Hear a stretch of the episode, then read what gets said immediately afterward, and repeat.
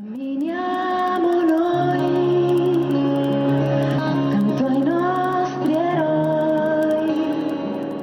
个时候，说实话，我并不觉得贝卢斯科尼或者说这个加利亚尼手里他没有钱，他其实花的钱也不少，还是有的只不过就是说他们的那种想法和思路还是出了一些偏差。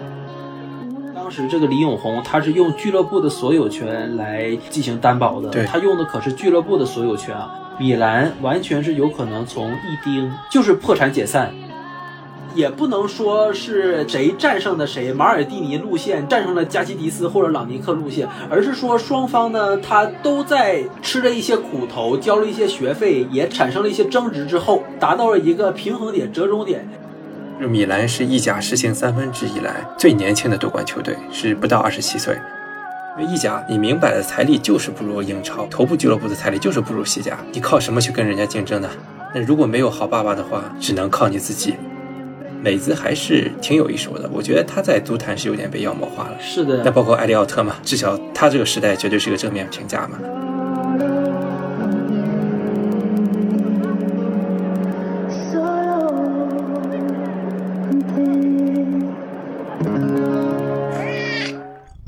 大家好，这里是橘猫看球。非常抱歉，这期米兰的专题节目搁了从五月底六七八九啊，搁了四个月之后，终于跟大家见面了。直到我这个月开始剪这期节目的时候，我才明白为什么我这四个月期间一直没敢剪这期节目，因为实在是太费时间、太费精力了。这么跟大家讲吧，这期节目剪完之后啊，纯谈话内容应该是在一小时四十多分钟，而我的这个原版的音频是当时聊了有两小时四十多分钟。那中间剪掉的这一个小时，除了一些是可能跟主题差的比较远的地方，或者是说一些五月到现在不更新的地方，更多的还是一些口癖啊、口误啊一类这些东西。那我自己也有简单做一个框算，我大概是每剪出一分钟的这个成品要花十倍的时间。整期节目大概一小时四十多分钟，也就是说，我可能花了有十个以上的小时来做这期节目的后期。也就是说，我整个九月份的业余时间基本上都贡献给这期节目了。所以，关注我公众号的朋友可能也发现了，我除了在月初的时候发了一篇上月底写的关于阿贾克斯的文章，整个一个月都没有再发新的内容啊！不知道是不是掉了很多粉？我也没空再看。嗯，剪出这期节目真的是不容易啊。然后也需要跟大家解释一下，可能这期节目啊是一期非典型的举猫看球的节目，它的内容可能没有那么财经，没有那么商业。虽然这些内容呃也是必不可少的，但可能更多的是跟我们的嘉宾于老师去聊一些情怀，聊一些场上的东西，聊一些技战术的东西，甚至聊一些场下的人际关系的东西。那我自己之前做节目也是有一个大体的原则，就是尽量少聊球场上，少聊技战术的东西，因为我觉得我对技战术虽然我看了很多年的球，但我对这东西其实是没有那么专业的。但我更专业的东西可能是商业或者财务。那我跟大家讲的话，也肯定是讲自己专业的东西啊，少误人子弟。所以这期节目呢，可能会涉及到一些我没那么专业的地方。如果讲的不对，大家可能也就随便听听就好了，理解一下。可能当时也是想说做一期这个米兰夺冠的特辑吧，所以就没有那么照顾我一直以来的一些原则吧。那因为是五月底录的，当时其实米兰的新老板没有定，然后米兰整个夏天的转会也没有定。所以中间可能有些内容啊，我觉得是可以补充上，但是因为当时没有聊，那就算了吧。比如说一些新球场的东西，比如说一些今年夏天新援的表现等等，呃，还是想以后有机会的时候再聊意甲局势的时候再补充吧。因为确实近期也想再找新的嘉宾来聊一些，不光是米兰了，聊聊尤文，聊聊国米，因为呃三家的大体的财务数据都出来了，反正也亏的一个比一个狠，尤其是尤文啊和国米啊。所以也很值得一聊，后面找机会再聊吧。最后呢，我还是在节目正文开始之前，我想安利一个关于米兰的公众号，因为这个是也是作为米兰球迷的朋友来做的啊，我觉得也是做的特别好，叫米兰第十二人啊，我会写在节目备注里面啊，以新闻资讯为主，也会结合实时进行一些点评。他们的这个新闻素养首先是比较高的，呃，关于米兰的信息吧，关注这个公众号基本就能够全部覆盖了。好了啊，废话不多说了，就让我们进入正文吧。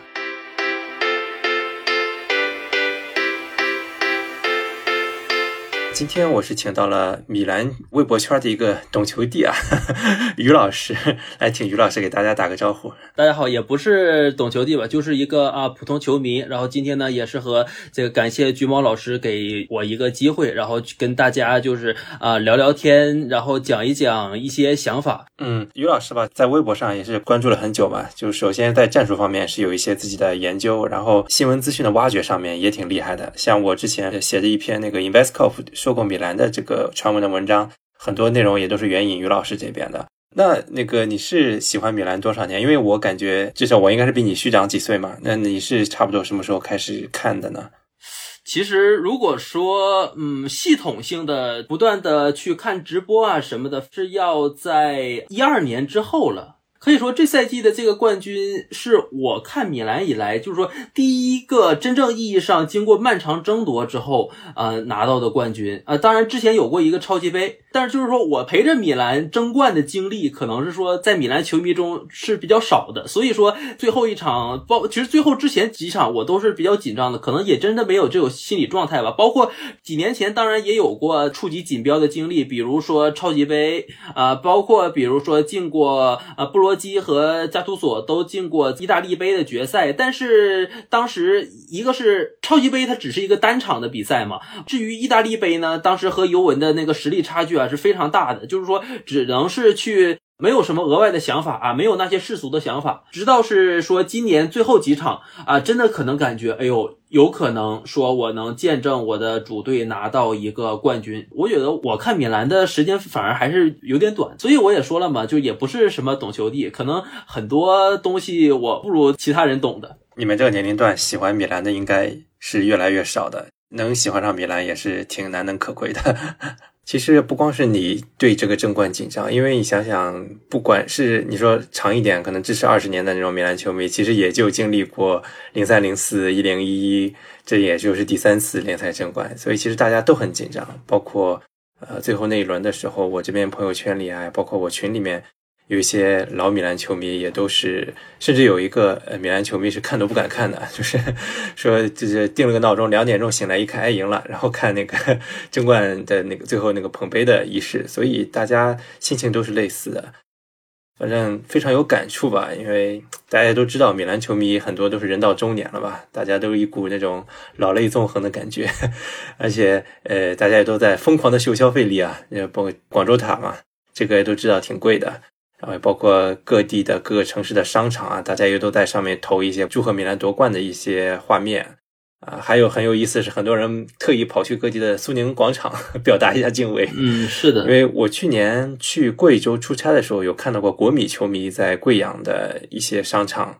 呃，放过那个一些类似的东西。今年米兰夺冠的时候，我就在想，会不会比去年国米做得更好？那现在看的话，至少是不比去年国米球迷热情差的。我自己是山东人嘛，去年泰山夺冠的时候，也其实是时隔十一年夺冠的。我也是挺理解这种感受的，因为呃，十一年前嘛，像我自己十一年前还是个大学生啦，十一年后现在都已经为人父了。嗯，有时候就自己感觉，嗯，并不是说喜欢一个球队就是一定要争冠，有时候就是觉得感慨时间过得那么快嘛，一下子十一年就过去了。可能对每个人来说，再回头看看十一年前的自己，可能有些很青涩或者很单纯的时候，哎，那每个人有自己的感慨吧。那这是我看了米兰夺冠之后的一些想法。那我们下面就进入正题吧，就是我们回顾一下，呃，从米兰上次夺冠之后的一个从衰落再到崛起的十一年的一个历程吧。因为我觉得特别符合我自己去讲述足球财经的时候的一个向上的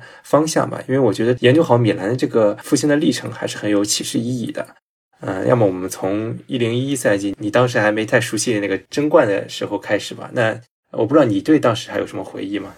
那个时候感觉也没有太大的感觉吧，就是觉得哦哟，伊布好强，然后蒂亚戈席尔瓦好强，嗯，我觉得当时的米兰吧，从一零年代初的时候，还是一个嗯蛮典型的老米兰风格吧。大家也都记得加利亚尼那个自行车梗嘛，就是会用最低的成本去签到一些成名的球员，因为像包括夺冠那个赛季嘛，两千万就把伊布给搞来了，然后罗比尼奥也是不到两千万，再加上范博梅尔是好像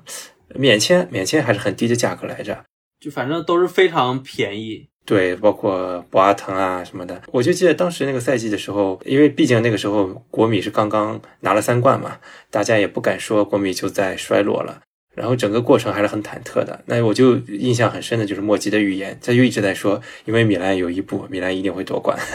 最后还真的是，其实当时也是确确实赶上了各个球队的真空期嘛。首先尤文没起来，然后国米在衰落。那就其实就只剩下米兰在补强了，所以当时拿到那个冠军还是挺顺理成章的。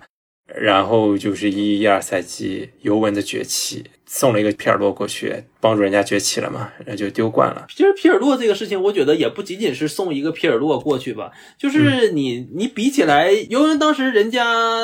主教练也开始厉害了，然后而且人家的营收什么的上来了，所以说就是说，当然了，可能去一个皮尔洛加速了这个过程，但是呢，就是说尤文这个取代米兰的统治，或者说尤文把这个米兰城两家球队甩开距离，尤那是必然的，是在当时看来嘛，是一个必然的事件。对，那当时就算是没有皮尔洛，人家也会买买来其他人的呀。嗯，对这个皮尔洛的作用，我觉得有可能就像伊布二进攻回来时候，对大家有一个这种质的一个领导提升的作用。有了这么一个人，整个球队实现了一个升华吧。现在事后来看，但是我自己印象还挺深，因为我当时还是蛮看意甲还是蛮多的嘛。因为当时还是觉得，毕竟尤文之前这些年不仅是没有冠军，而且是连欧冠席位都很难拿到的嘛，就觉得，哎，突然起来这支球队，一开始觉得，哎，还挺厉害的，一直不败啊。但是当时还是一直坚信莫吉的预言，就是有一步 就一定能拿联赛。确实中间遇到了一些运气啊，包括裁判因素。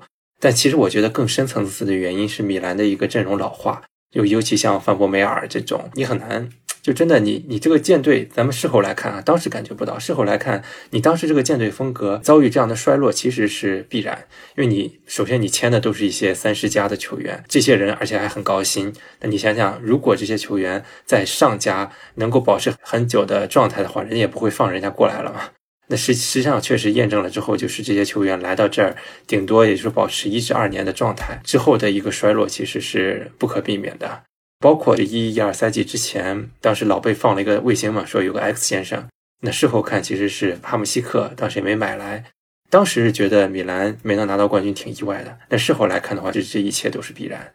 那一一二赛季结束之后，就是大家比较熟知的伊布和蒂西出走。这个一出走之后，整个米兰的档次就完全的从一个意甲的牌面都变成了争夺欧冠名额的一个球队了吧？因为当时意甲还是三个名额嘛，争三的一个。当时一二一三赛季是凭借着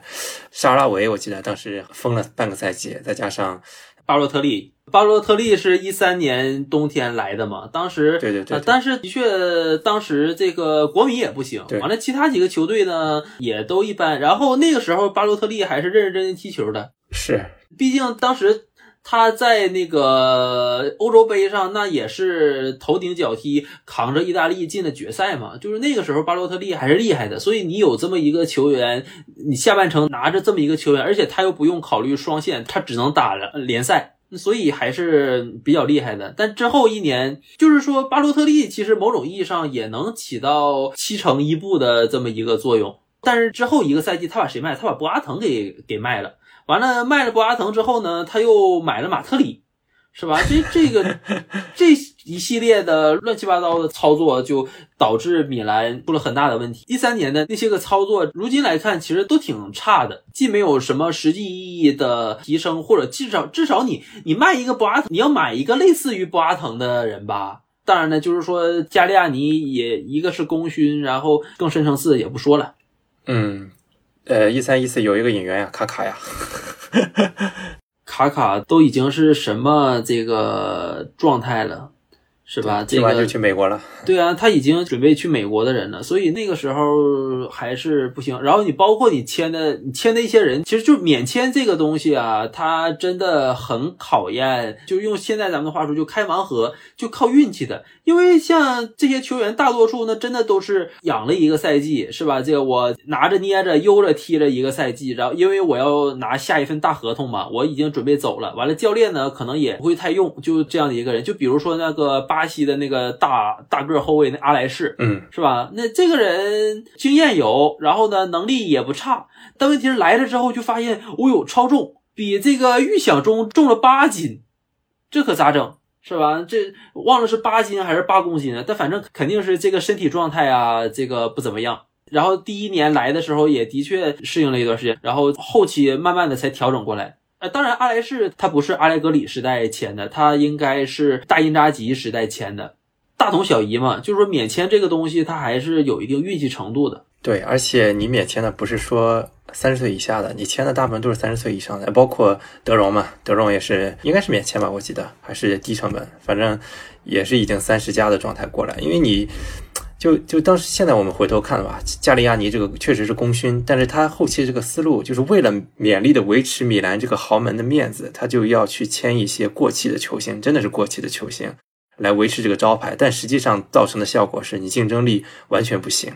呃，当时一个很明显的对比就是，当时也很强势的是那不勒斯刚起来嘛，那时候，那人家那不勒斯拿的工资比你低多了呀。米兰当时的工资还是意甲数一数二的，但是你这个竞争力完全是跟那不勒斯没法比。那时候那不勒斯谁？什么拉维奇，什么卡瓦尼，那人家这个竞争力，是的，人家拿着比你少几千万的工资，完全跟人家没法比。就当时有一个统计嘛，说米兰平均拿到一个积分要花多少钱。那个统计里边，其实米兰投入和积分的这么一个性价比，完全就是一个意甲中游的球队。就那个时候，说实话，我并不觉得这个贝卢斯科尼或者说这个加利亚尼手里他没有钱，他其实花的钱对也不少，还是有的。只不过就是说，嗯、他们的那种想法和思路还是出了一些偏差。尤其你说你说花钱这个，我想起来的是一五一六赛季，因为当时是传言是泰国这个 Mr. B 小蜜蜂先生啊要收购，所以老贝准备最后把自己家的姑娘打扮的漂漂亮亮的嫁出去，对，所以就做了最后一次算是大笔的投资。当时买了谁呢？巴卡，然后是罗马尼奥利、贝尔图拉奇，啊，还有那个库兹卡，当时也是这个买了一大批人嘛，而且就是后来那个 We Are So Rich，We Are So Rich 这个东西其实是在那个时代，就是老贝时代出来的梗儿。当时也是到中国举办了两场这个热身赛嘛，完了，一场是踢国米，然后梅克斯的倒钩，完了，另一场是这个零比零常规时间逼平皇马，完了，当时也是有两个名场面，一个是当时还是呃非常稚气的这个多纳鲁马是吧？完了扑了克罗斯的点球，完另外一个呢就是马特里，然后九十分钟上去，对啊，马马特里这个最后时刻上去，然后上去的时候，裁判直接吹哨，完了这一脸尴尬大的跟裁判握手，就当时也是有这么两个名场面，其实是在那个时候。出现的一个 We Are So Rich 的这么一个梗，当时不是还说要把伊布带回来，然后还说要去签那个呃后来跑到恒大的这个杰克逊马丁内斯嘛？就反正当时也是尽力的买了一批人，而且呢，我其实觉得当时买的那批人啊，除了个别的人不咋地，就比如说贝尔托拉奇，他又伤，他的实力呢也没那么强，然后其实还是可以的。但是那个赛季，我觉得毁是毁在贝卢斯科尼身上，因为我觉得是应该多给米哈伊洛维奇一点时间的啊。当然，米米哈伊洛维奇这个人，他的运气也不大好。当时米哈伊洛维奇这个教练，我觉得还是挺有想法、挺有能力的一个人嘛。当时不是组出来一个 NBA 组合嘛，就是尼昂、巴卡、阿多里亚诺。完了，后来呢，这个 A 去了一趟已经没有的这个江苏队，拿了一条围巾之后就就失去位置了，变成了 NB 组合。然后，但是这个 NB 组合呢也挺好用，当时就是侧翼还有那个谁呀、有那个本田圭佑。代表性的战役就是那场三比零赢国米的米兰德比嘛。其实，所以说米哈这个教练还是有一点东西的。经过了就是半个赛季的折腾之后，也真的让米兰当时有希望，至少是回到欧战，是吧？但是他一方面这个尼昂车祸了，嗯然后导致他的一个关键的这么一个战术棋子没有用了。在那个 NB 组合里面，其实尼昂的作用是我觉得是要比巴卡大的。别看他进球没那么多，但是尼昂他是能突破、能持球的，就像我们现在的莱奥一样。对，我觉得很像，真的。你一个球队你是需要有这么样的一个人的啊，所以这个没了之后呢，米兰的成绩开始下滑，完了再加上就是老贝他的这个耐心，我觉得是不够的。他他不是在输给什么中游球队或者下游球队这个创造什么耻辱之后把米哈炒掉了，他是输尤文之后他把米哈伊洛维奇炒掉了。这个东西我觉得太急躁了，做的有点急躁。然后后来后边的这个布罗基怎么说呢？他尽力了，也没有办法。是吧？意大利杯守到了一第一百二十分钟，但是他也没有什么更多的办法了。对，刚刚其实提到老贝，我觉得这也没什么好避讳的。老贝这个耐心，包括他选人，最后确实是挺应付的。你想，自从从阿莱格里卸任啊，然后就是西多夫踢了半赛季，然后下一个赛季是因扎吉。一个赛季，然后是米哈一个赛季，就连续呃三年吧，就是每年教练不一样，然后每年的战术体系也不一样。我就记得每年的大腿都不一样，那有时候是沙拉维，后来啊、有时候是巴洛特利，后面包括像梅内也踢过一年大腿，对吧？梅内然后就没了，然后又巴卡踢了一年大腿，然后巴卡就是整个舰队是没有任何的计划性，就一个人每个人过来带着自己一套风格，带着自己喜欢的人踢了，然后走了，然后再换另一套人。再需要买其他的人，本身你就没钱，你还在瞎折腾的感觉，呃，所以就更加剧了米兰在这个竞技上的下下滑吧。而且刚刚提到尼昂，我觉得尼昂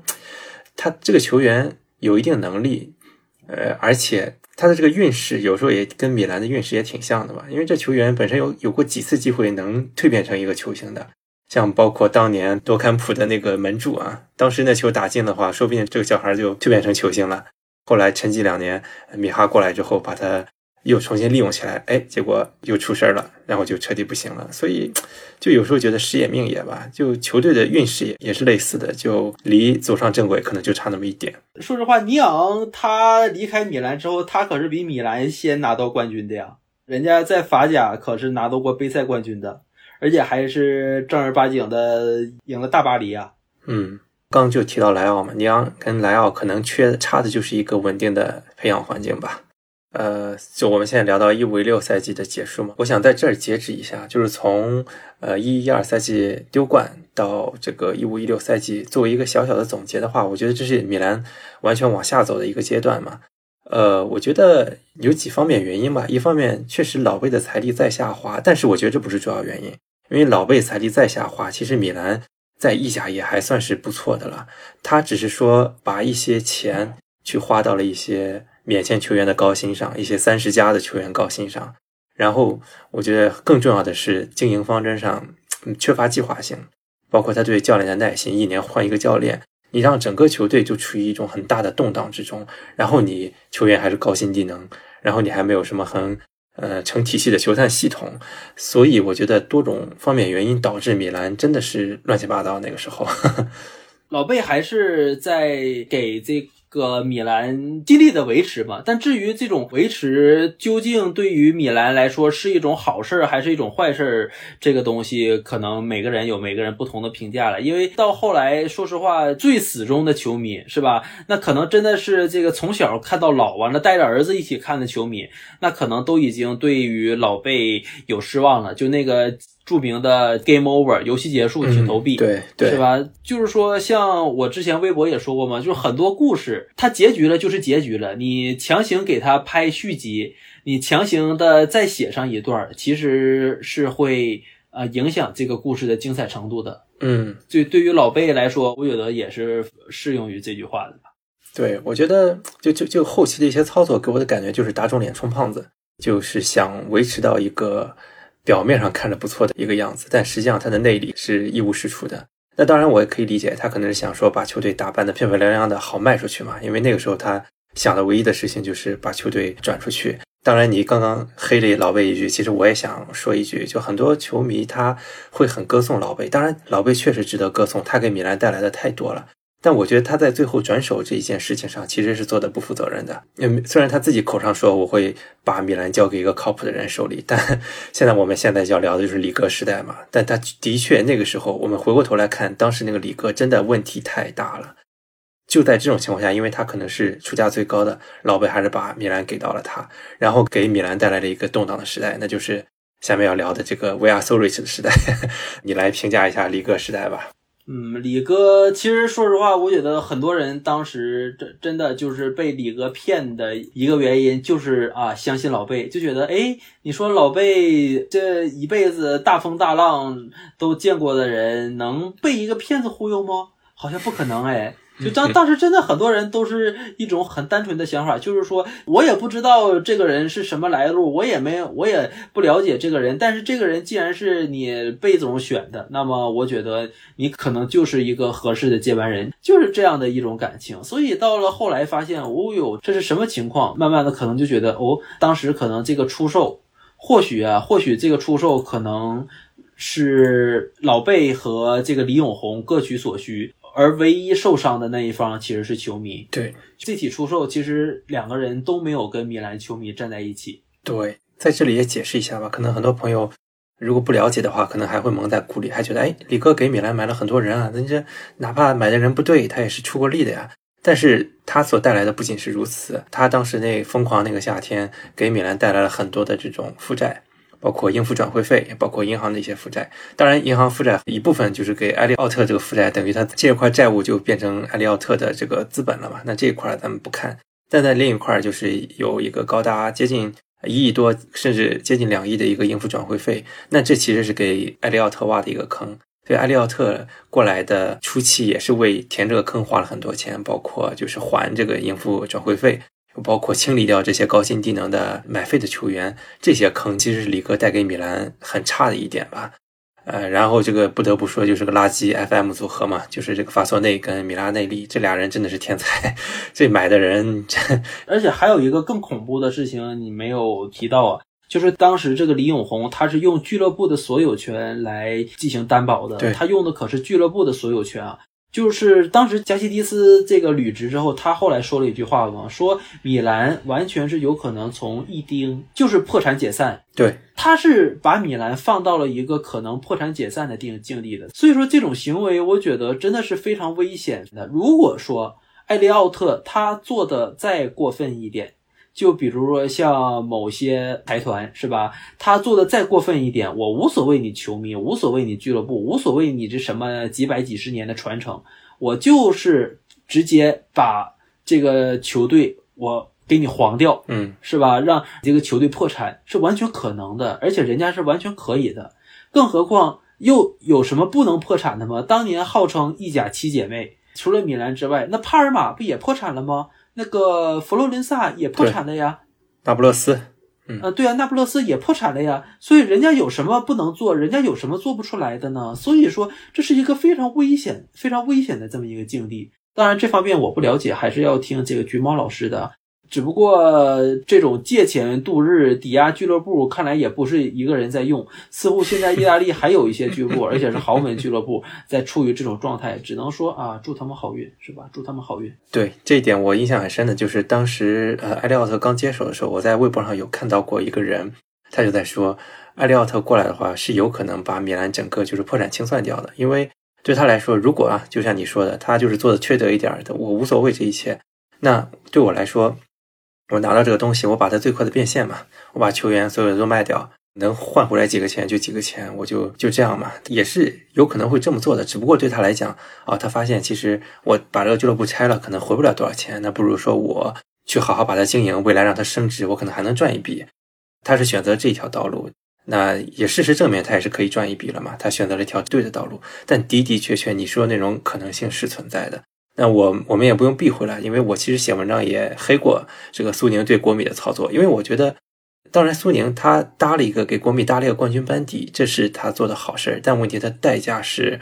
很高昂的负债，然后以及他以国米的股权去借钱，那我们不知道未来就到二四年的时候他如何还上这笔钱，当然也有可能啊，就是国米变成橡树资本的，就像当时米兰变成埃利奥特的一样，那最后就要看这个新的新东家是怎么玩的嘛，大家玩成什么样都有可能的。确实，这个提得很对，就是里哥给米兰带来这个很恶劣的这个操作是非常危险的。嗯，然后，然后至于这个 FM 组合呀，FM 组合怎么说呢？就当时他们两个在米兰任职的时候的一些表现吧。其实我觉得这两个人主要还是能力上的问题。对而至于这两个人态度上呢，当然他们两个据说哈，据说有什么给自己涨工资啊，完了自己两个人这个还内斗啊，这这些情况。法索内呢，我不是很了解，就知道他给自己涨工资，然后还有最后把米兰给告了，然后还有他在欧足联那儿这个丢人现眼，完了，但是米兰威利呢，我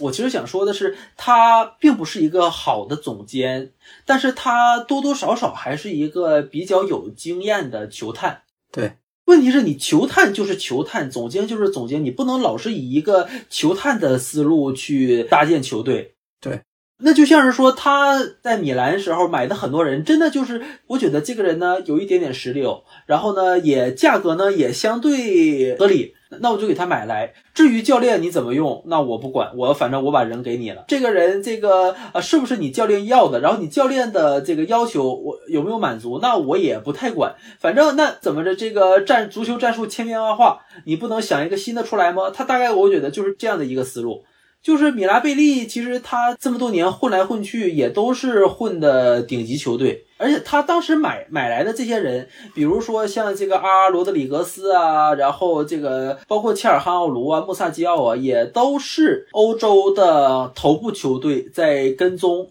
而且呢，也都是打出了一些名气，有一些特点，而且当时看来似乎是还能呃进一步往上练一练，进一步有发展潜力的人。就说他买这些人。你你单个拎出来可能都 OK，但是你把他们组合到一起，什么玩意儿？呵呵呵当然了，这种事情也非常常见的。买人和舰队真的是两个不同的概念。建是舰队什么？你得一层一层搭，你不能说这个彼此不合扣的人放在一起。那就像是上个赛季的帕尔马，包括这个赛季的热那亚，其实你搞来这些人。啊，可能真的，你你单独看，你在这个数据库里边，在球探数据库里边看这些人的水平，可能还真的都不错。比如说那个热那亚这个赛季的那个叶博亚，他在奥地利联赛的时候，他的进球数据是不差于那个阿德耶米的。然后你包括你上赛季那个帕尔马买的丹尼斯曼。那也是一个罗马尼亚联赛的数据大刷子。你说这些人他完全没有能力吗？还真的不是。但是你把他放到另一个球队、另一个环境是什么样子，这就是另外一回事了。这个其实也是我写那个图卢兹的，就以前利物浦完，现在在图卢兹的那个大卫科莫利。然后科莫利就说过一句话，说现在很多球队他不是在这个使用数据，而是在假装使用数据。我只是说啊，我看看看看数据，哦呦，这个人数据好厉害哦，好突出哦。但是换一个环境，他这些数据是怎么打出来的？换一个环境，能不能打出来这些数据？跟身边的队友啊有没有什么这个联系？会不会影响队友刷数据？完了，包括他的这个性格呀什么的这些东西，很多俱乐部我觉得是没有没有看到的。你只看一个数据去买人。现在这个球迷也都知道，有一个很著名的一个球探平台叫 WY Scout，Y Scout，嗯，是吧？这个从李铁，然后到各个豪门球队都在用的这么一个平台，这个平台当然是很好的。然后呢，只不过米兰那几年用这个平台，恰恰就是米拉贝利的这个时期。所以说，你不能说这个人呢完全的不专业或者不职业，他其实还是。有自己的一套东西的，但只不过这一套东西不足以呃支撑他担任米兰总监这样的一个职位，只能是这么说了。当时这个操作，你说他叫他们那个简称 FM，但其实玩法也挺像玩 FM 玩家的。你看他买的人也都是那种 FM 里面所谓的感觉还可以的，什么是的呀，恰尔豪卢啊，什么穆萨基奥啊，这些二罗啊，尤其是这些都是游戏里要人，然后把这些人组过来，但是。他恰恰忽视的就是，我觉得有些错误可能在 FM 玩家里面都犯不了错误。就比如说，我一个转会期给一支球队带来的新鲜血液太多了。我早年玩 FM 的时候曾经有过，就是我拿那个核武器修改，买了好多很厉害的妖人，就是 FM 里面都是认证过的数据库里的妖人，然后组在一起。但那个游游戏怎么搭配都不行啊，我就很郁闷，然后我就发出去，我说这怎么回事？人家说这证明了 FM 是个好游戏。那其实放在米兰当时那个夏天也是一样的，你真的一个夏天给这个球队带来的影响太大了。然后你原来的一些可能包括一六一七赛季，刚刚咱们忘记聊了嘛，但因为那个赛季其实是打入欧战了，应该说是一个相对成功的赛季。你在那个基础上，一个体系上缝缝补补，可能效果会比你现在整个打破了，然后你塞一堆人重建好多了。尤其蒙特拉他自己现在啊，蒙特拉的风评可能不怎么样，但我们站在他角度上来讲。我本来经历了一个还算不错的赛季，光你给我塞这么多人，对啊，然后还逼着我变阵变成三后卫，就为了博努奇变个三后卫，整个体系都变掉。米兰啥时候踢过三后卫？除了他那段时间，米兰这个就十几年没有踢过三后卫，就因为可能你这个人员配置看起来像打三后卫的，就打了这么一个三后卫。你从一个战术角度来讲的话，就是瞎搞，真的就是瞎搞。是啊。包括现在很多朋友就是可能埋怨说：“哎呀，阿利奥特怎么看起来有点抠啊？”你说如果有个石油店买买买该多好！就想跟大家介绍一点，就是买球员，他真的不是说我玩游戏，其实你你玩游戏买球员也不是说没有后果的。你要是玩的是 FM 的话，你买的人给了高薪，你要送走的时候也挺难送走的，就真的不是像买游戏那么容易，因为你买来一个人，你都要去考虑他的给球队未来带来的薪资成本。对更衣室的影响会不会影响教练的这个组队？不是说我买买买就可能解决问题的。而且啊，而且说实话，他当时买的这些人，他谈的合同、谈的价格真的很合理吗？你说当时切尔汉奥卢是在合同年，而且半个赛季没踢球，卖的比孙兴民还高。我的天啊！然后包括比格利亚已经是一个就是三十岁以上，完了明显是生涯衰退期的这么一个老将。对。也花了很多钱，当然博努奇这个价格到，毕竟刚刚打进欧冠决赛嘛，然后没完全过三十，博努奇这个价格相对来说还 OK。但是你其他的那些球员，说实话多多少少都有一点点溢价的，你包括这个啊博里尼。是吧？就算是啊，当然了，这个从降级队淘人嘛，他这个不寒碜，而且现在米兰也没少从降级队里边淘人。但是你挑，你也得挑这个降级队里边相对来说比较出色的人吧。同样是从这个英超降级队挑人嘛，亚特兰大从米堡挑走了德容恩，而且博里尼工资高呀。啊，博里尼对，的确也是工，因为毕竟是在英超嘛，从英超也算是一个核心球员。而且当时也都是混过豪门的一个核心球员，他的工资肯定不会太低。但是你这么一个眼光是吧，挺奇怪的。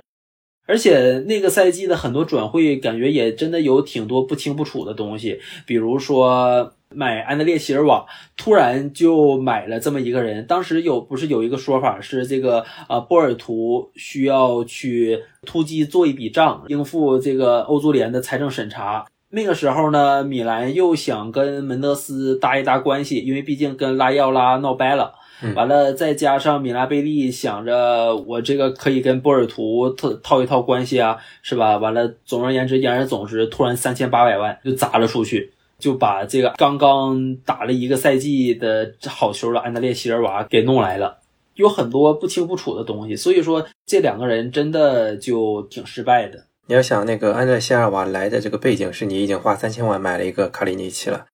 然后因为这两个人都在了之后，你又不得不把之前还算可以的巴卡就硬送走，就这种无计划性的引援，确实是给球队的财政伤害是很大的。但是卡利尼奇其实是在那个呃安德烈席尔瓦之后买的，但的确也是啊，这些球员就真的都非常的不搭调，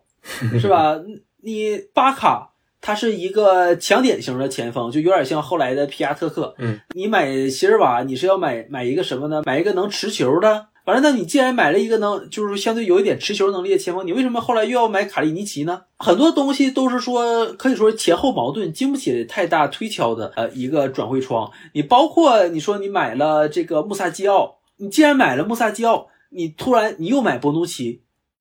当然，博努奇的确是一个球星，但是。你博努奇真的能给米兰带来质的改变吗？都是很多经不起推敲的东西。包括多纳鲁马的那个离谱的薪资，也是从 FM 时期留下来的嘛。因为当时也是那一年打完之后，他就想走人嘛。那为了留下他，就满足了拉胖的这个要求，就给多纳鲁马开了一个呃六百万是吧？税后六百万。对啊，税后六百万的合同，而且这个合同有一度还差点出问题，因为这个拉药啦，就当时当时反正肯定是存在一个双方的沟通可能不是很愉快，完了拉药啦，那一度也是有点反悔。说想通过法律手段，就是法律起诉的这么一个手段，把这个合同给撕毁掉。当然，这个合同最后还是被留了下来，不过也引起了一些风波。就是呃，蒙特拉刚下课，完了加图索刚上任的那个时候，球迷就正好是在这个时间点闹了事儿。完了，当时球迷还这个抗议来着，我们还有俱乐部怎么对你进行这个情感暴力了？因为当时这个拉药拉大概是提交了一份这个诉状。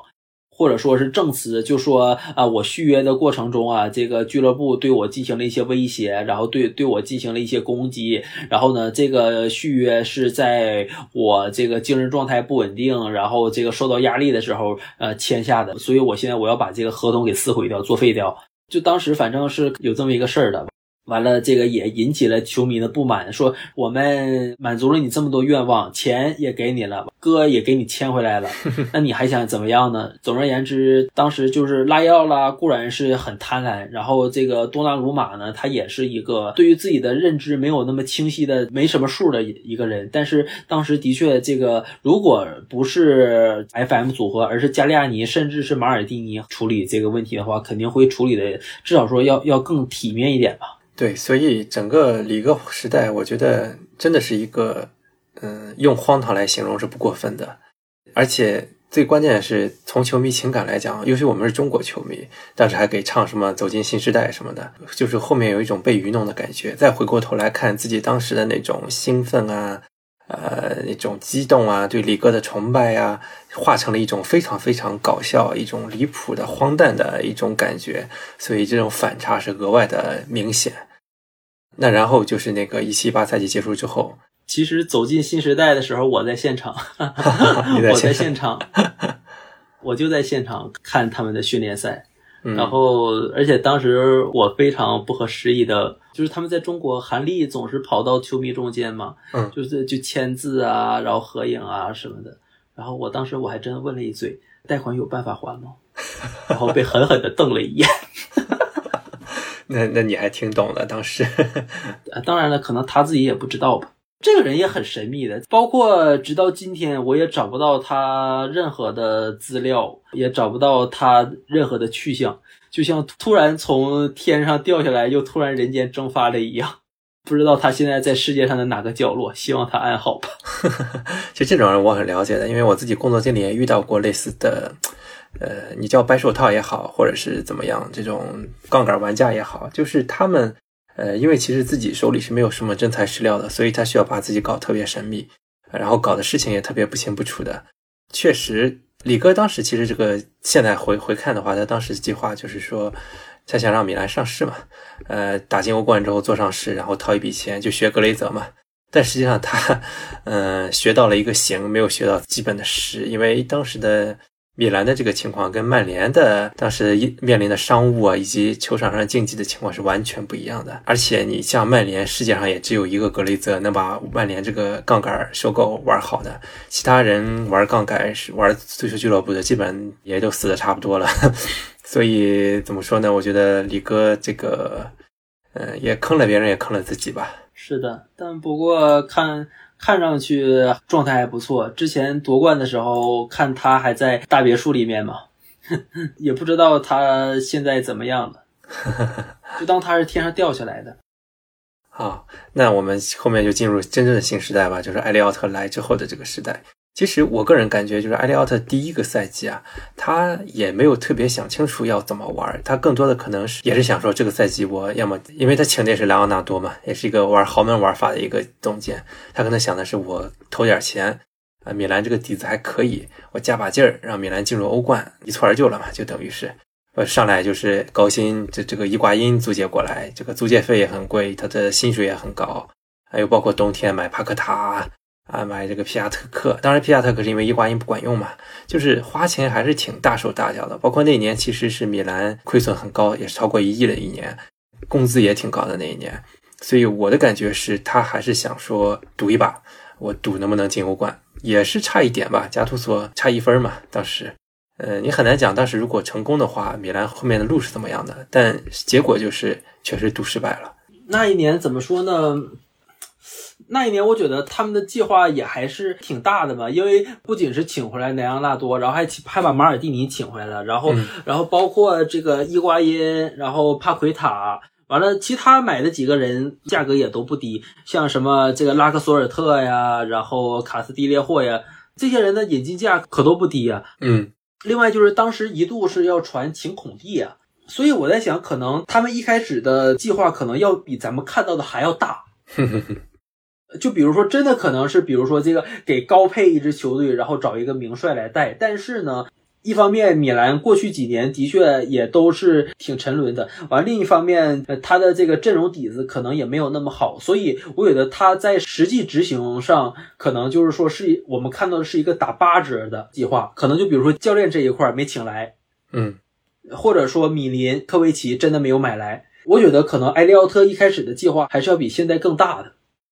你要想，他其实是作为债主，被动接手这支球队。他想一开始想法就是我赶紧的，啊、尽快的把这个球队打包成优质资产，然后赶紧转出去。然后我这个时间待的越短，我赚钱的这个回报率就越越高嘛。其实也是很可以理解的嘛。站在当时那个时间，你也很难想象伊瓜因居然不管用，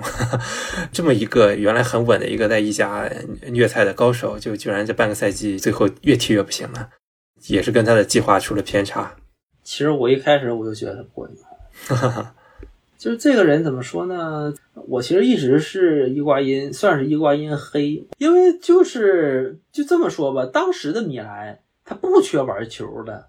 你一个苏索是吧？这个从蒙特拉时代到加图索时代的大腿挺能玩球的。完了，另一边呢，这个切尔哈奥卢什么，当时伯纳文图拉也在，这些人都能玩球。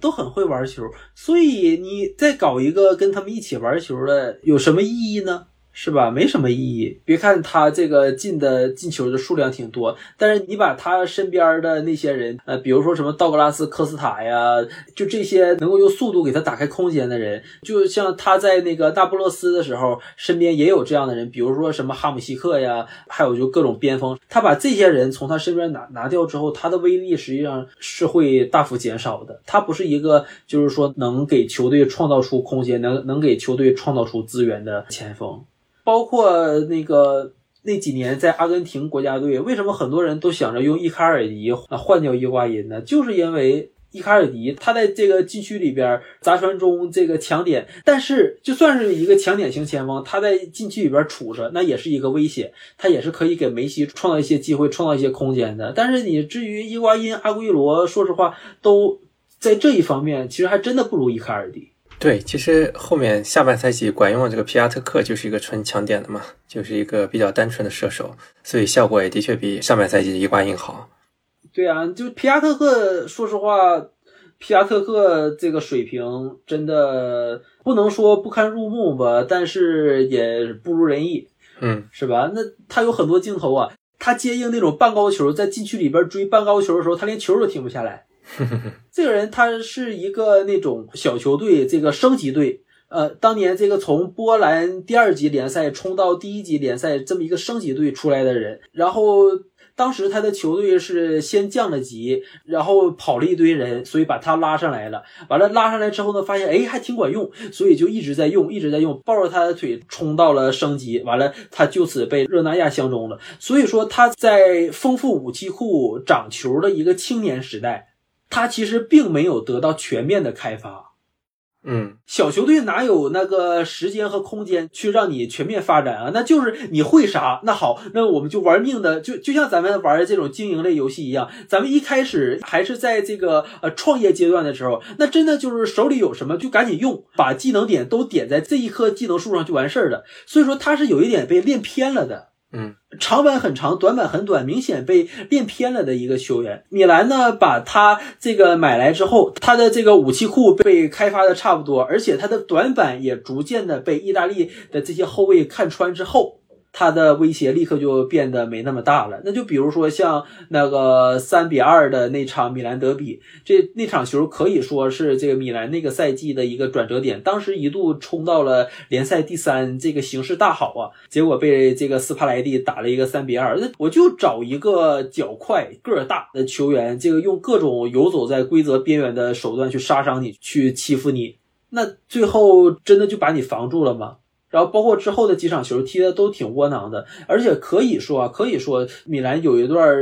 长时间的不胜，最后导致失去欧冠名额。那真的就是跟皮亚特克他被触及到了瓶颈有很大的关系。那个赛季其实是功败垂成嘛，但我想那个赛季结束之后，埃利奥特自己也有重新呃评估自己的策略。本身这个赌一把已经赌失败了，然后这个代价也挺大的，呃，米兰当时的亏空也非常大。那这个时候。可能觉得，嗯，这个路线走不下去了。之后呢，就是一个技术团队的改组嘛。那莱奥纳多走了，啊，换成了这个博班和马尔蒂尼来做这个技术方面。哎，那个马萨拉也是那个时候来的吧？对，马萨拉跟詹保罗还有这个博班都是同一批来的。嗯，对。当时我觉得他的一个思路已经从。赌一把的这个高端路线变成了开始往这个，呃，目前现在咱们看的这个青春风暴的路线在转，但只是说那个时候可能还没有那么明显，因为当时詹保罗，当时我觉得挺迷的，我也不知道詹保罗为什么会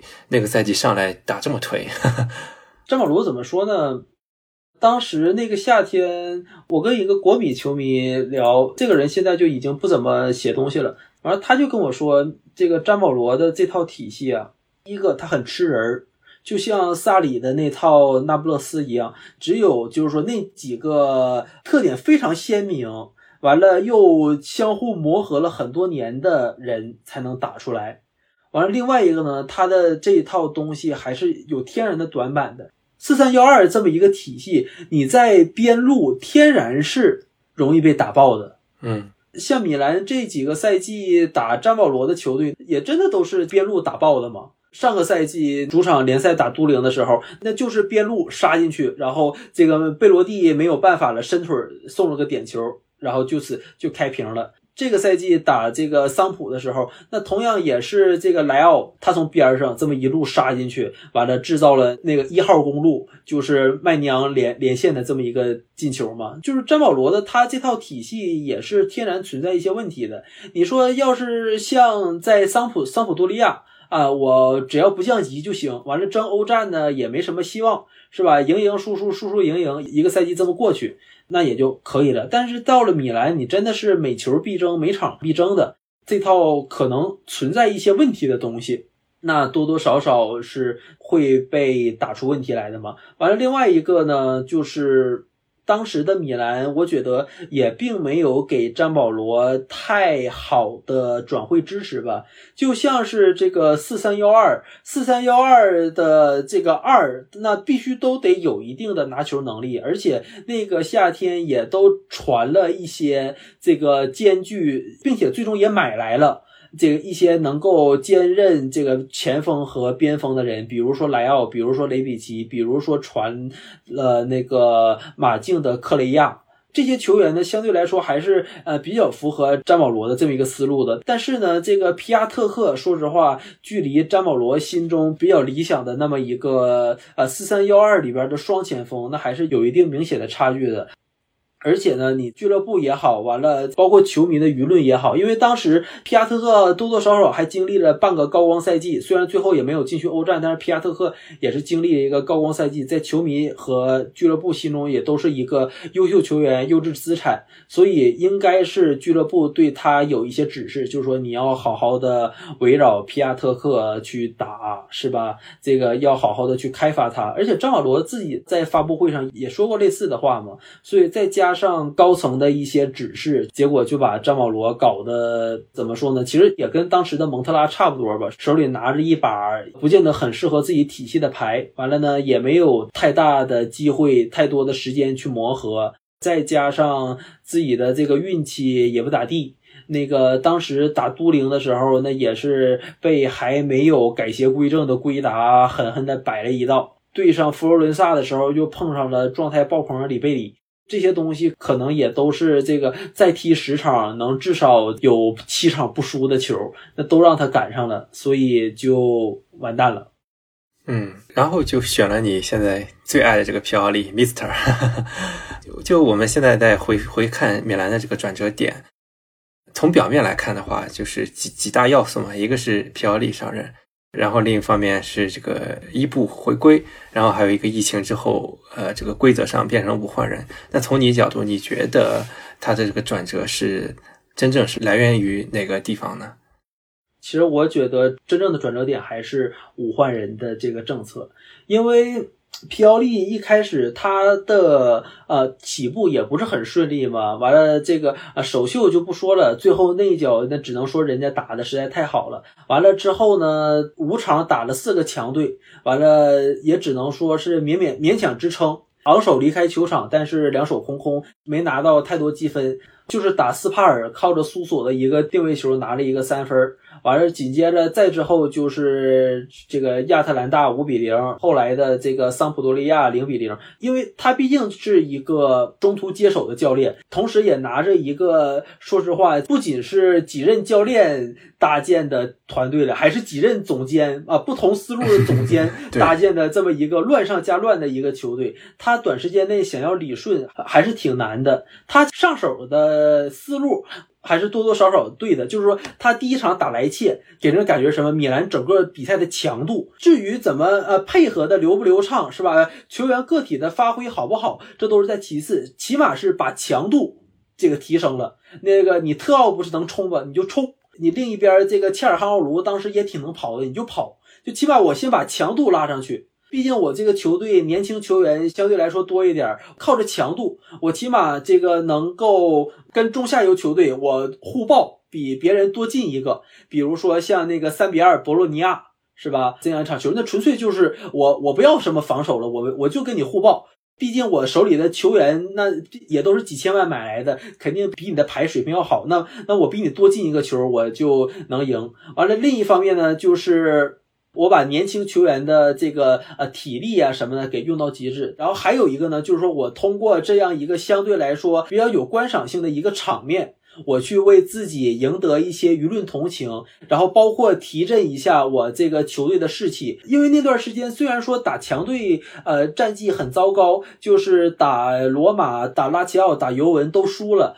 但是也都只输了一个球。我对弱队呢，我这个靠互爆，我争取能赢就赢，不能赢也起码是个平。完了，但是我对强队呢，然后我还能保证输的不难看。我就说，起码先把自己这一口这一口气先续住。这个皮奥利一开始做的还是不错的，完了，但是呢，其实伊布的这么一个引进啊，在当时的确，伊布回来之后，他所展现出来的精神状态和竞技状态，绝对是打了很多人的脸，包括打了我的脸。我当时其实是 不觉得伊布回来会这个拯救球队的，因为我觉得就是伊布跟皮奥利刚上手时候的这么一个互爆流、跑动流踢法是有一定冲突的。但不过呢，伊布他。带回来的这么一种巨星气场，完了加上他的这么一个个人能力，以及他依然，他虽然说运动能力啊、速度啊已经不在了，但是他的这么一个支点能力，也是让米兰有了一些开发新战术、新想法的一个特性。就是当时米兰不是有一段时间让伊布和莱奥搭双前锋，完了搭出来了那么一个呃四四二吗？也是在岁末年初的时候赢过一些比赛，但不过那个时候。就是说，也出现了随着伊布他的这么一个状态慢慢下落，因为毕竟也是快要四十岁的人了，再加上这个意甲各个球队对于米兰战术的一个实习，再加上伊布他本身在体能上的短板，呃，就导致了一个在疫情之前出现的一个问题，就是米兰在比赛后段失控。对，这“失控”这个词儿用的很玄，但其实实际的理解很容易，就是伊布跑不动了。你一步跑不动了之后，就相当于少了一个人。当时米兰也真的这个呃遭遇过很多场先进球，然后但是最后三分变一分，甚至被逆转的比赛。比如说那场四比二的米兰德比，上半场进俩，下半场进四个。对，然后包括呢打佛罗伦萨，最后憋着气守，但是没守住。让人家判了一个当然有一点争议的点球。然后呢，很多球队也开始针对这个米兰的这么一个伊布大伊布体系啊，想一些办法。既然你这个球队只能是六十分钟攻势嘛，那我就先偷你一个，偷你一个之后呢，我就开始收缩。是吧？你想冲想反击，但是你没有这个空间，没有这个空间，没有这个机会了。比如说热那亚那场，先开始冲了你两个，完了之后呢，你就算是形成围攻，我也能给你一个一个都防下来。所以说，这个在疫情之前，米兰的这套伊布体系也是存在明显问题的。嗯，然后就是疫情之后武换人，就等于把后面这口气给续上了。对啊，就是也不仅仅是武换人吧，就是疫情期间，我看了一些资料，当然这些资料现在就因为互联网存存储的原因啊，就可能现在不不是很好找了。但是我看过一些资料，就是说皮奥利他其实在疫情期间为每个球员和他的教练组制定了非常科学的这个身体机能保持方案。就是说，他的教练团队里边应该是有一些善于调养球队状态、球员状态以及保持球员状态的高手。他的团队里边应该是有这么一两位能人的。所以说，他在疫情期间对于米兰球员的状态保持，他是呃做的非常好的。所以你能看到疫情之后，整个米兰他展现出来的这么一种身体状态、精神状态，跟上半赛季完全就是不一样的。这个不仅仅是五换人的一个作用，当然五换人是看得见摸得着的，能发挥出米兰这个体力优势、年龄优势的这么一个东西。但是同时呢，就是米兰球员他整体的这么一个竞技状态也是非常这个好的。就像是说打拉齐奥之类的比赛，那真的就是到打到最后，生生把对方给拖垮了。包括那场四比二逆转尤文图斯，是吧？那最后真的就是对方已经被你冲的。脚软开始哆嗦了，已经后场轮不出大角球了。然后这个时候你还能抢，还能反断，还能进球，这个东西我觉得也是要感谢皮奥利教练组的。这个时候我们中间插一个小插曲，因为很多朋友应该还记得，当时埃利奥特有个计划，就是本来本身皮奥利也是一个过渡教练嘛，那他心中的一个方案就是朗迪克过来来做一个教练，总监一把抓。去整个改变一下俱乐部的技术系统吧，从一个传统的意大利的这种体系吧，变成一个新式的这种德国的像红牛系的这种感觉，就是可能更坚决的一个低买高卖或者数据流各方面。当时呢，其实有引起了很多问题嘛。首先就是博班这个大脾气，就直接闹掰了，就就走人了，还后来还要告米兰嘛。结果这个传闻闹了半天之后，因为皮奥利战绩太好了，哎，就感觉 好像你把皮奥利开掉也不太合适，那就老老尼克那边就算了吧，要么就搞了一个无疾而终的一个状态。我不知道你对当时这个风波是怎么看的？其实坦率的讲，我对朗尼克那个时候还蛮期待的，因为我觉得如果没有皮奥利的回升的话，我觉得米兰真的需要被改造一下，改造的更现代一点吧。就是你你从球队体系上呃来一点。大的变革可能会给这个陈旧的米兰一点新的生机吧。当然，咱不能站在这个角度看朗尼克了，因为当时对朗尼克的感觉也没想到朗尼克当教练会这个样子。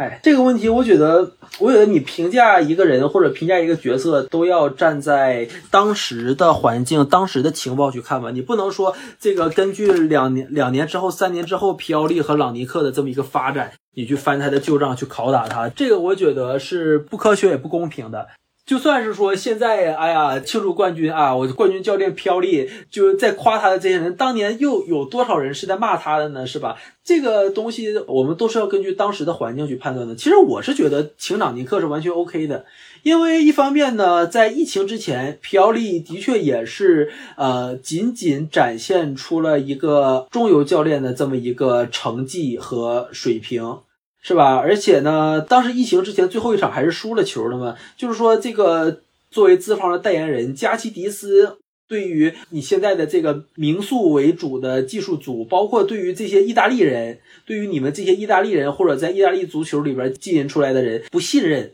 我有的时候合情合理的。换我是老板，我有我第一年给你投了快一个亿，第二年其实也给你投了小一个亿，你给我踢出来个啥来呀？你嗯。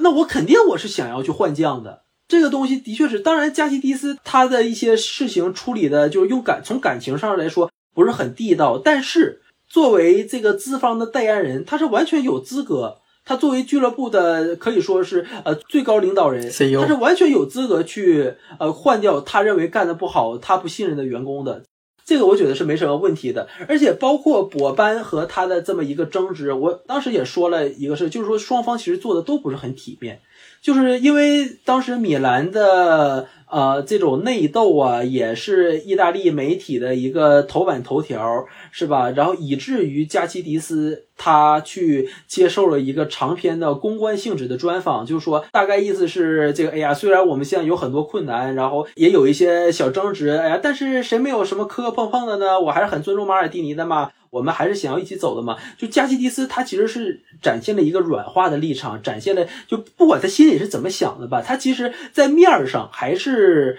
呃尊重名宿团队，尊重意大利足球的。但是呢，紧接着博班他又跑到媒体，他又去弄了一个专访，他又去炮轰了一波加西迪斯。最后导致这个博班被解雇，真的完全是加西迪斯一个人的责任吗？你这个球队，你应该想的是，就算是两个人，你们两个呃再怎么看不顺眼，甚至你们打，你们在办公室里打起来我都无所谓，但是你们要想着去把这个球队至少在这个赛季活下去，不要搞降级，最好拿个欧联杯的资格，是吧？那 你你至少你要去做这些事啊！你今天你跑到这个媒体去接受个采访，明天他跑到媒体去接受一个采访，就是站在球迷角度，那肯定这个一个外人和一个名宿要维护一个名宿，但是你站在一个俱乐部架构或者说公司运营的角度，这个东西是不合理的。也是不规矩的，包括像就最近几天出现的一些一些传闻。那客观来说啊，这个俱乐部的出售和易主，那就是要高于高管续约的。而且如果说换了资方的话，当然就是说更换管理团队肯定会引起很大的争议，特别是更换冠军管理团队，肯定是会会引起很大的争议以及伤害球迷。但是资方他作为出钱的人，他是有权利去对于这支球队有自己的管理的想法的。就是说，当然可能这些话在很多米兰球迷心中不是很耐听，也不是很这个符合传统的这个米兰球迷的立场和价值观。但是我觉得你不能说只站在就是说米兰球迷的角度去思考这个问题，就是说你站在资方的角度，你完全有可能会得到另外一个想法，另外一个结论。对，其实我当时的感觉也是，我我很惊讶博班的这个反应会这么大。的的确确，加西蒂斯可能在人际沟通上啊、存在一些不好嘛，就说他不对，对对他们不坦诚，OK 都可以。但毕竟加西蒂斯是一把手，是 CEO，他是可以换将的。但是你博班，你是一个官儿比他小啊，对吧？因 为职位比他小，然后你觉得不舒服，你就出来开炮，我觉得是有点居功自傲吧，作为名宿。所以他离开，我当时倒也觉得跟你看法也是一样，因为站在当时那个节点，你这些民宿这么多年了，一个个的换汤不换药，站在他们角度想去做一个彻底的改革，也是可以理解的。我记得当时其实很多思维比较现代化的米兰球迷，当时对朗尼克来不了还挺失望的，当时就觉得，哎呀，米兰这个改革的决心不大呀，这是搞到一半又准备不搞了吗？当时其实很多人是这么想的。但其实是在这种机缘巧合下，反而搭建出了一个挺好的团队。首先就是马尔蒂尼这个地位上升了一下，然后是马萨拉是一个老手嘛，等于是辅佐他。然后其实下面还有一些像蒙卡达这种在法国球探圈非常有人脉的这种啊，包括后面什么史塔特，阿姆斯塔特，但不过其实另一方面怎么说呢？朗尼克他也只是一个人而已，他不是一台高达，他不可能说把他放在米兰，米兰就能怎么样，他只是一个人而已。这个他其实代表的，我觉得更是一种思想、一种体系，靠现代化的这么各种技术手段，然后我去发掘并培养年轻球员，完了再打造出一支有战斗力的队伍的同时，我也兼顾俱乐部的经济收益和经济可持续性。它其实代表的是红牛系的一种想法，一种套路。就说这个人叫朗尼克还是那个杨尼克，这个都无所谓，但是他代表的这个套路才是真正的。而且后来虽然说米兰他没有请来朗尼克，但是米兰做的很多事，包括马尔蒂尼啊，这个蒙卡达做的很多事，难道跟朗朗尼克当年在红牛做的有很大差别吗？其实我觉得有很多共同点的，比如说红牛，他从法国他把自己的球探网络重点放放在法国，米兰不也是把自己的球探网络重点啊、呃放在法国吗？嗯然后红牛呢，我通过我的这个球探网络，我从呃非传统足球强国去寻找人才。那米兰其实也是在做这种事的呀，就是说，虽然说朗尼克没有来，但是米兰呢，他多多少少是把朗尼克的一些一些想法、一些思路去学来了。其实，所以说，最终我觉得也不能说是这个呃谁战胜的谁，马尔蒂尼路线战胜了加加基迪斯或者朗尼克路线，而是说双方呢，他都在吃了一些苦头，交了一些学费，也产生了一些争执之后，达到了一个平衡点、折中点。就像是说加基迪斯一开始他是反对伊布，他可能也是反对科亚尔的，但是最后他是不是也进行了学习，也进行了修正？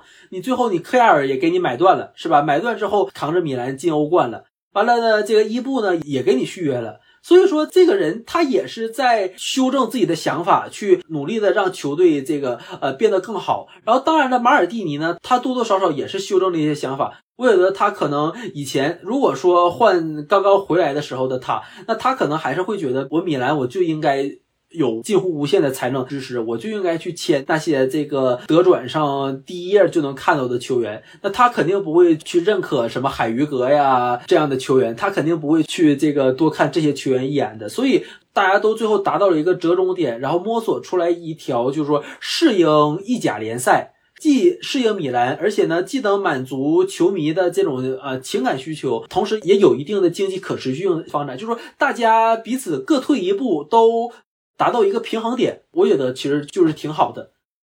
对，其实我对马尔蒂尼后来这个表现还是挺惊讶的，因为我我最早其实我我也是属于那种对名宿不太感冒那种，因为我觉得马尔蒂尼已经离开足球圈太久了，我真的不太确信他回来。他对现代足球的这种发展趋势、对球员的了解有那么清楚，但实际上现在看下来，马尔蒂尼工作确实做得不错。当然，他有可能是作为一个我我推测啊，他可能是识别球员这种工作，其实还是下面汇报上来，他更多是作为一个呃从这个人格魅力上呀，包括这个人形的招牌嘛，这是一个在谈判呀，包括招揽球员上发挥自己特长。但无论如何，他作为一把手，他完成这个工作是很好的。我对他的这种转变还是非常的惊讶，而且非常的满意的。确实像你说的，最后两个路线其实是一种融合嘛。其实主要还是一个挖掘年轻人的路线，但是中间也会配合一些实用的老将，这样两面两边搭配起来，呃，确实形成了一个折中，并且也是一个最大化利益的方案。其实我觉得，二零二一赛季是对一九二零赛季后半段的一个延续吧，就是把后半段优秀的表现移植到了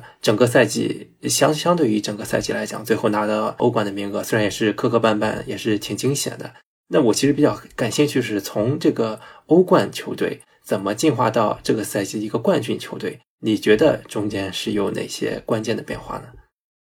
嗯，首先咱们从这个大环境来说吧，我觉得大环境上呢，其实米兰也是正好抓住了一个意甲呃形势比较混乱的真空期。尤文图斯呢，虽然他请回来了阿莱格里，但是他并没有给阿莱格里很呃像样的转会支持，而且这个球队的绝对核心 C 罗还这个突然跑了。对，然后阿莱格里本人呢，我觉得也有一定的问题，就是我很怀疑啊，他这赋闲的两年，他有没有不要说钻研执教了，他有没有看足球，我 真的都很怀疑。就他对于三换人到五换人，他真的是我能感觉到他非常的不适应，所以说他真的已经不是从前的那个他了。这个是一个尤文图斯的问题，然后包括尤文图斯，它本身也在经历着一个管理层动荡的时期。这个之前的那个帕拉蒂奇被呃被弄去热刺了，然后呢，这个阿涅利呢也因为欧超的事情一地鸡毛。就是新空降的这个管理层，这个上来就斩了迪巴拉，但是他居然认，我觉得应该是他的主意，他居然认为弗拉霍维奇这个人居然可以打一支正式球队的核心，那我只能祝他好运。然后就是说，这个尤文图斯呢，他其实是在经历一个动荡期和混乱期，而且这个动荡期没准还会持续。对，下赛季这个没有了迪巴拉，莫拉塔也不一定在，靠着弗拉霍维奇、皮亚特克的异父异母弟弟，这个能不能拿到前四，我们拭目以待。然后呢？与此同时呢，重要的竞争对手国际米兰，它其实也是经历了一波动荡啊，因为众所周知的这个好老板是吧？这个夏天也经历过一波动荡，就算是靠着马洛塔他的这么一个能力和谈判手腕实现了进步，但是球队的实力已经从意甲的这个 T 一，就是第一档，变成了和意甲其他群雄呃差不多，就已经没有那么大的优势了。再加上自己在几场关键战里边出了问题，是吧？那个虽然说最后阶段虐菜虐得非常的快，但是你米兰德比一平一负啊，最后也就是差在这两场比赛上嘛，两个积分，是吧？所以你凭什么要觉得这个冠军你就一定能是卫冕的呢？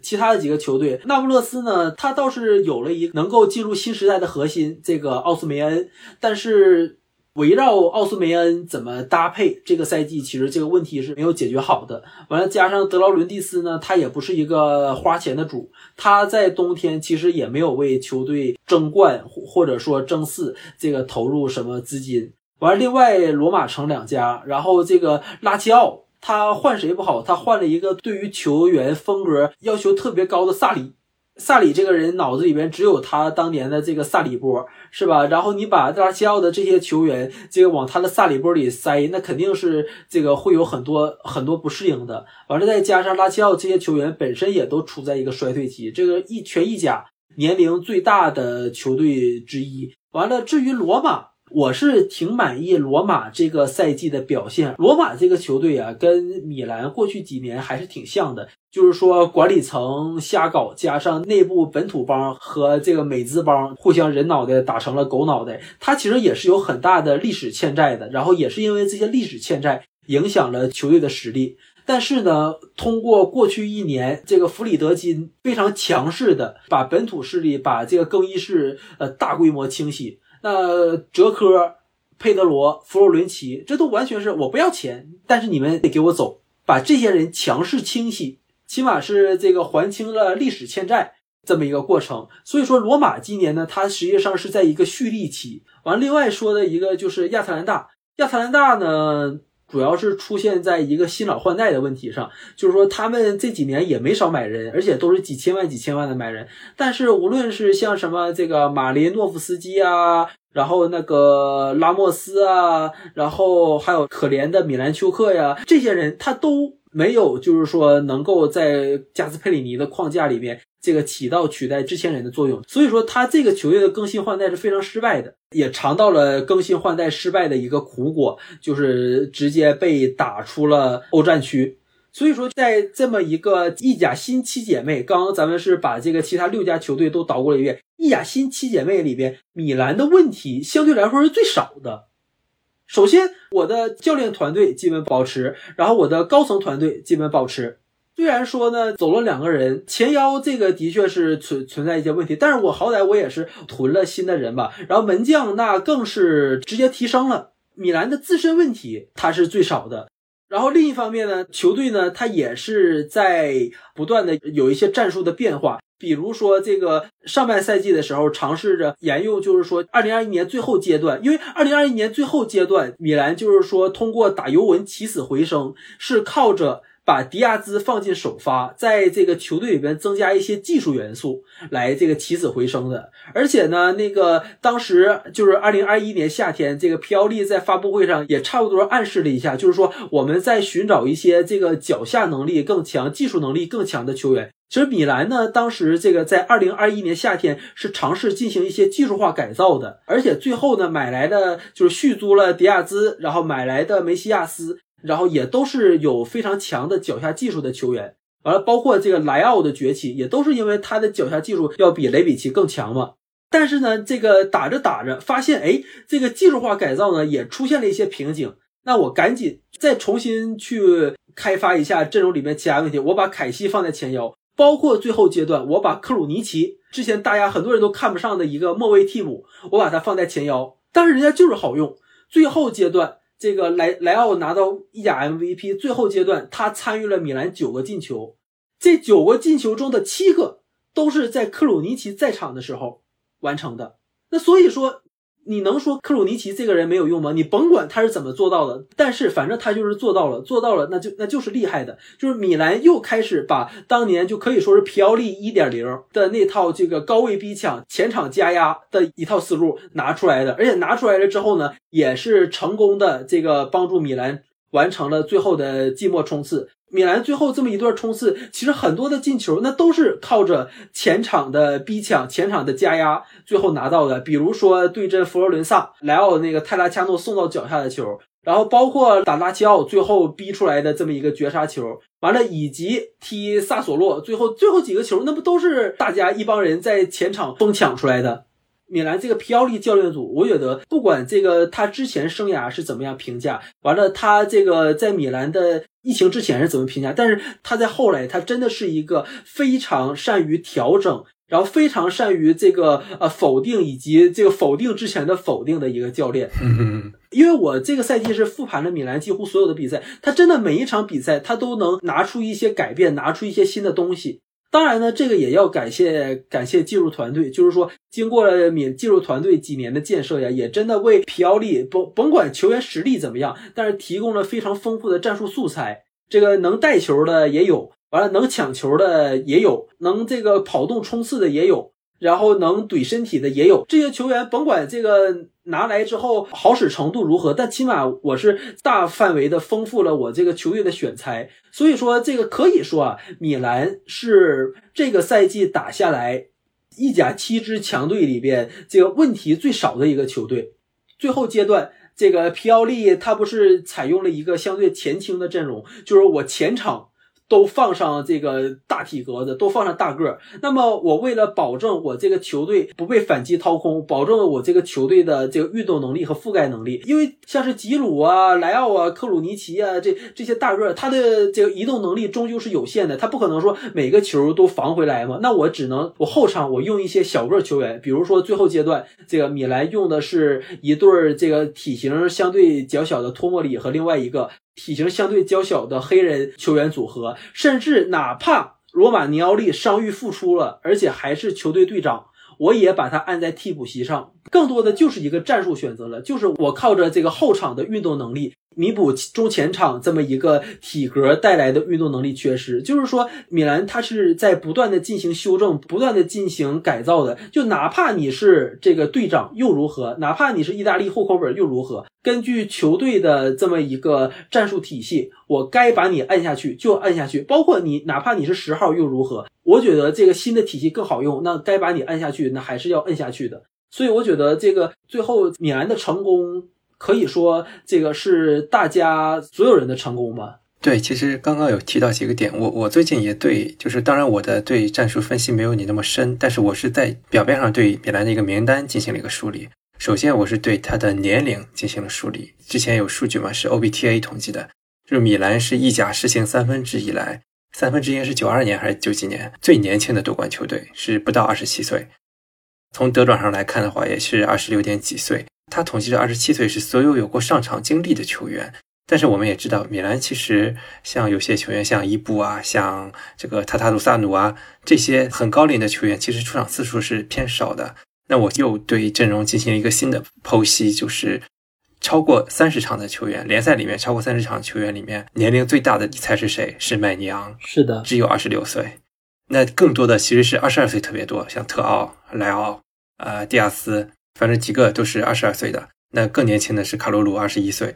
呃，这个数据还是非常的激进的，放到其他联赛也很少看到有这么年轻的一支球队，而且最后能够夺到冠军。那首先只是一个关键词，年轻化。那其次呢，我觉得前面你也提到罗马尼奥利的对待嘛，其实我也看名单的时候也发现了，米兰的这个海外籍球员，呃，占比也是非常高的，应该是有百分之七十四的球员都是海外籍的。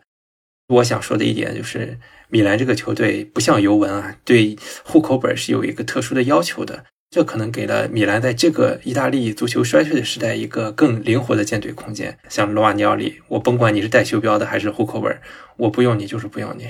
就米兰户口本其实就两个嘛，主力里面就是卡拉布里亚跟托纳里，那这俩人是确实符合球队体系，也确实能够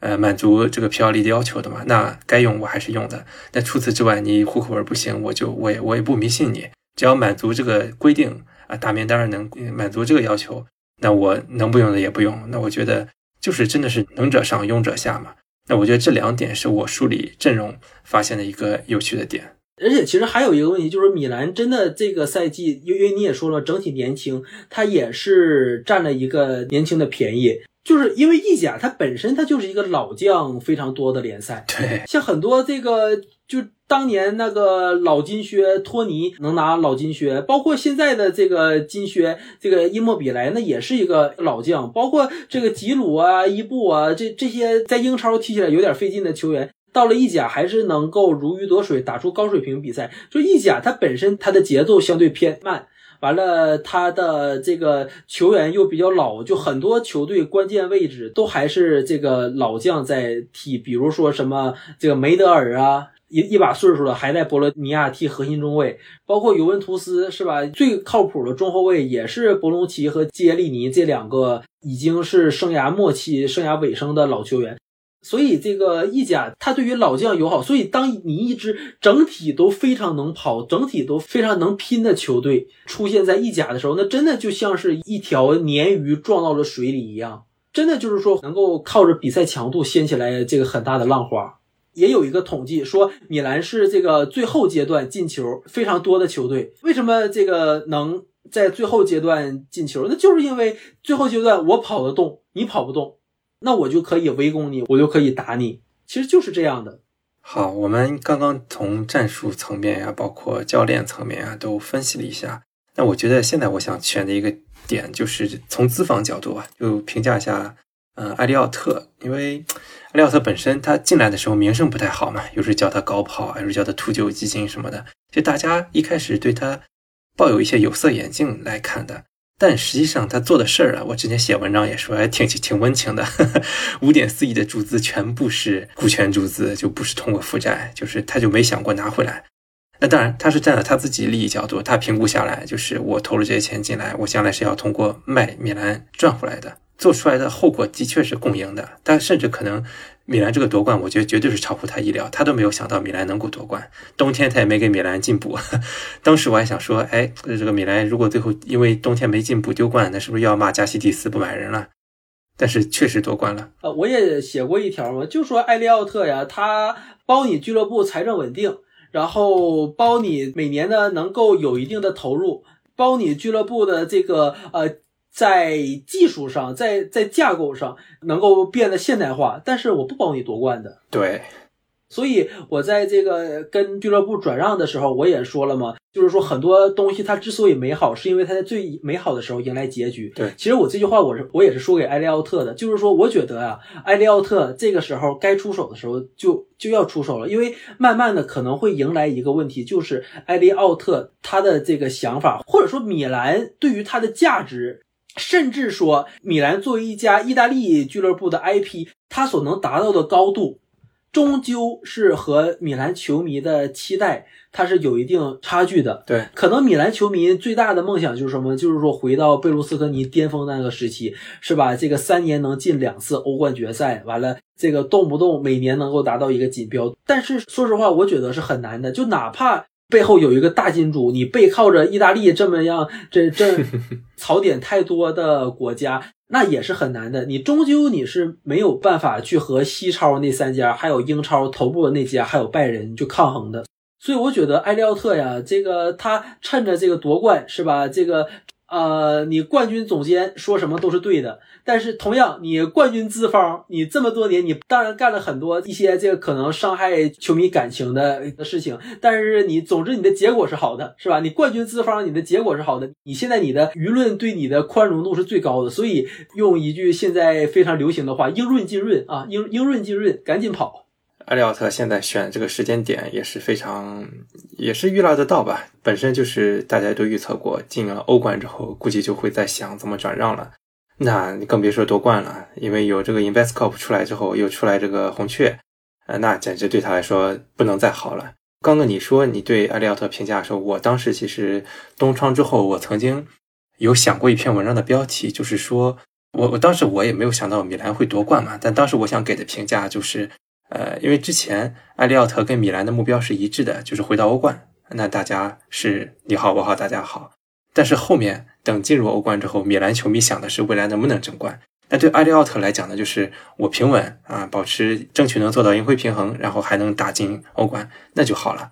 那这种时候就会出现矛盾了。就比如说像今年冬天，他就没有给继续追加投资，再去引入什么强援争冠。后面确实夺冠了，那也是超出大家预期了。那我这个标题也就没用上了。但像你说的，如果继续下去的话，我估计事态是这么发展的。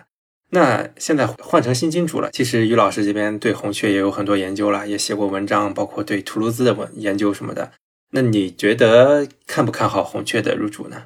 首先，它是一个可以信任的资方嘛，因为它毕竟是专业搞体育的，而且目前来说呢，也是取得了阶段性的成就，就是把成功的通过两年时间把图卢兹带回了法甲联赛。但是另一方面呢，这个资方他有多高的潜力，准确来说说他能有多少钱，这个东西我不敢保证，甚至我觉得他很大概率是要比这个已经退出的 IC 要少的，因为。无论是他已经公开的资产规模呀，还是有还有他这个作为美国基金的这么一个属性啊，那他肯定也是像分威，包括像埃利奥特的一个思路，就是量入为出，然后通过一些现代手段来经营俱乐部，在打造一支这个呃有战斗力的队伍，同时呢，也要兼顾俱乐部的财政健康。所以呢，我觉得红雀他可能他某种意义上他不是一个更有钱的埃利奥特，我觉得他是一个更专业的埃利奥特。就是说呢，埃利奥特当年有过一些，就是说想当然或者说所托非人的情况，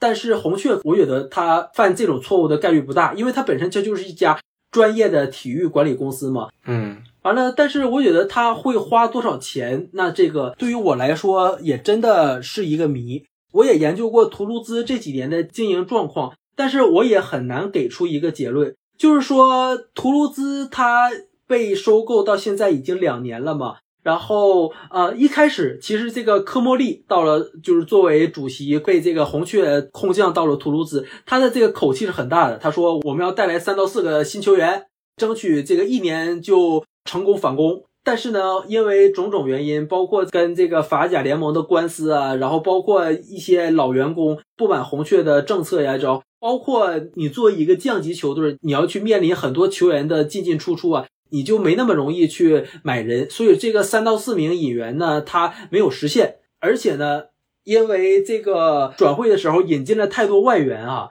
这个红雀的起步是非常的艰难的。他在赛季初的几场比赛，他打的成绩比较糟糕，因此就算是他后期打出了非常精彩的表现，也没有拿到直通法甲的名额，而是不得不去打附加赛。完了，在附加赛中呢，又遭遇了一些误判。导致他的第一年虽然说给了球迷很大的希望，而且也赢得了球迷不少的认可，但是还是以就是从结果上还是失败了。但不过第二年呢，红雀多多少少他还是追加了一些投资。刚刚过去的这个赛季，也就是这个红雀图卢兹升级的这个赛季，法乙联赛的。十笔最高的转入中有七笔都是红雀给图卢兹买的人啊，就是这个事情呢，可以从好和坏两方面理解。好的一方面理解呢，就是说啊，这个红雀也是这个吃亏长记性的人，他发现这个啊第一年的投入水平打不穿法乙，那赶紧就追加投资，是吧？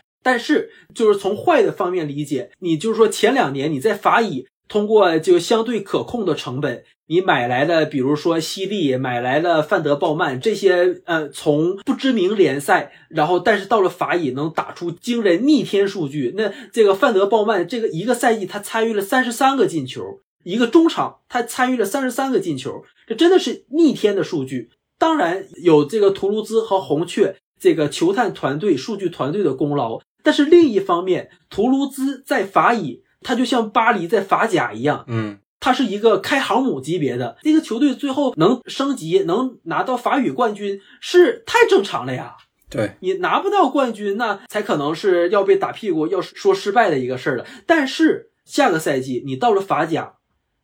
法甲首先你要面临着不亚于两年前的这么一个球员腾换，你对于这些球员的去留，你也要去做一个判断，你到底是啊顺坡下驴，我趁着这些球员有市场热度。有非常出色的数数据，我把他们赶紧卖掉，还是说呢，我去给他们这个续个约？因为像范德鲍曼啊这些球员，他真的他也都是进入合同年了，都只有一年的合同。那我还是说我给他续个约，保持球队的架构稳定，但代价就是我将来我要承担这些球员贬值、卖不出价格的风险。这个时候，那对于科莫利，对于这个红雀的管理团队是要提出一大堆新的问题的。你包括你到了这个法甲之后，比你有钱的球队和跟你差不多有钱的球队都差不多的。那你这个时候，你还能对于对手形成一年前的这种降维打击吗？这些东西都是有待图卢兹管理团队这个呃拉直的一个问号。因此呢，我之前我跟别人聊天的时候，我说呀，这个红雀啊来的它有点早。如果说让我对红雀在米兰的前景有一个真实判断的话，我其实挺想希望他们一年之后来，就是说这个二零二三年来，那个时候呢，我觉得我根据图卢兹在法甲的成绩。他到底是惊险保级，还是不幸降级，还是这个能够像这个凯泽斯劳滕这样的升班马打出一些比较神奇的结果？那这个时候才能看出来红雀他对于足球运营的一个真实水平。不过嘛，在他们升级之后，这个科莫利还是他至少代表红雀官方的一个表态，还是很有野心的。他说了，我们不做升降级。我们知道，我们这个升级的时间不讨巧，因为法甲它马上要这个实行一个降四升二的制度，就是法甲要这个缩编，所以说导致升班马能够分得的转播分成相对来讲是比较低的。就是说，就算是我们这个球队在财政上得到了一些亏待，然后呢，我们也是以一个升班马的身份重新回到顶级联赛。但是我向我科莫利，我代表资本方。我向你们保证，就是球队不会成为升降机。我们的目标是稳定在法甲联赛的六到八名。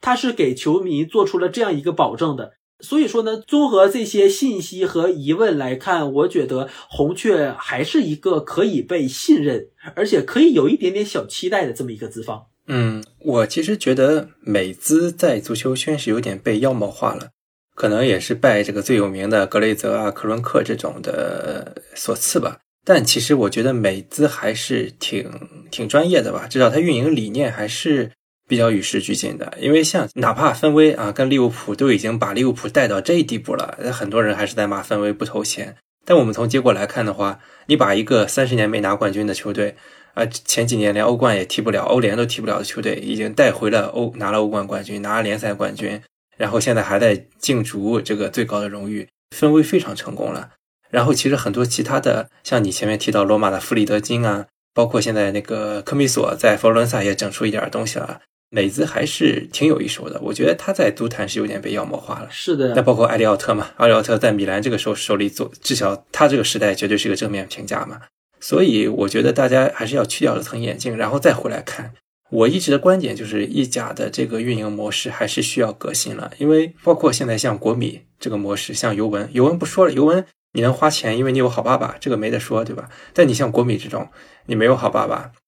苏宁借钱去维持你这个高开销，那就在我看来是不可持续的。因为意甲你明摆的财力就是不如英超，头部俱乐部的财力就是不如西甲啊，就就甚至不如德甲，那你靠什么去跟人家竞争呢？你靠堆球星吗？追求现在谁愿意过来投意大利这一块的东西呢？那如果没有好爸爸的话，只能靠你自己。那你就要自己去做自己的内循环。其实我之前有过一个说法，我说米兰如果能做做成德呃意甲的多特这个样子，其实就挺不错了。但很多米兰球迷接受不了。我说多特什么队啊？这这不算什么豪门什么的。但实际上我们想一下。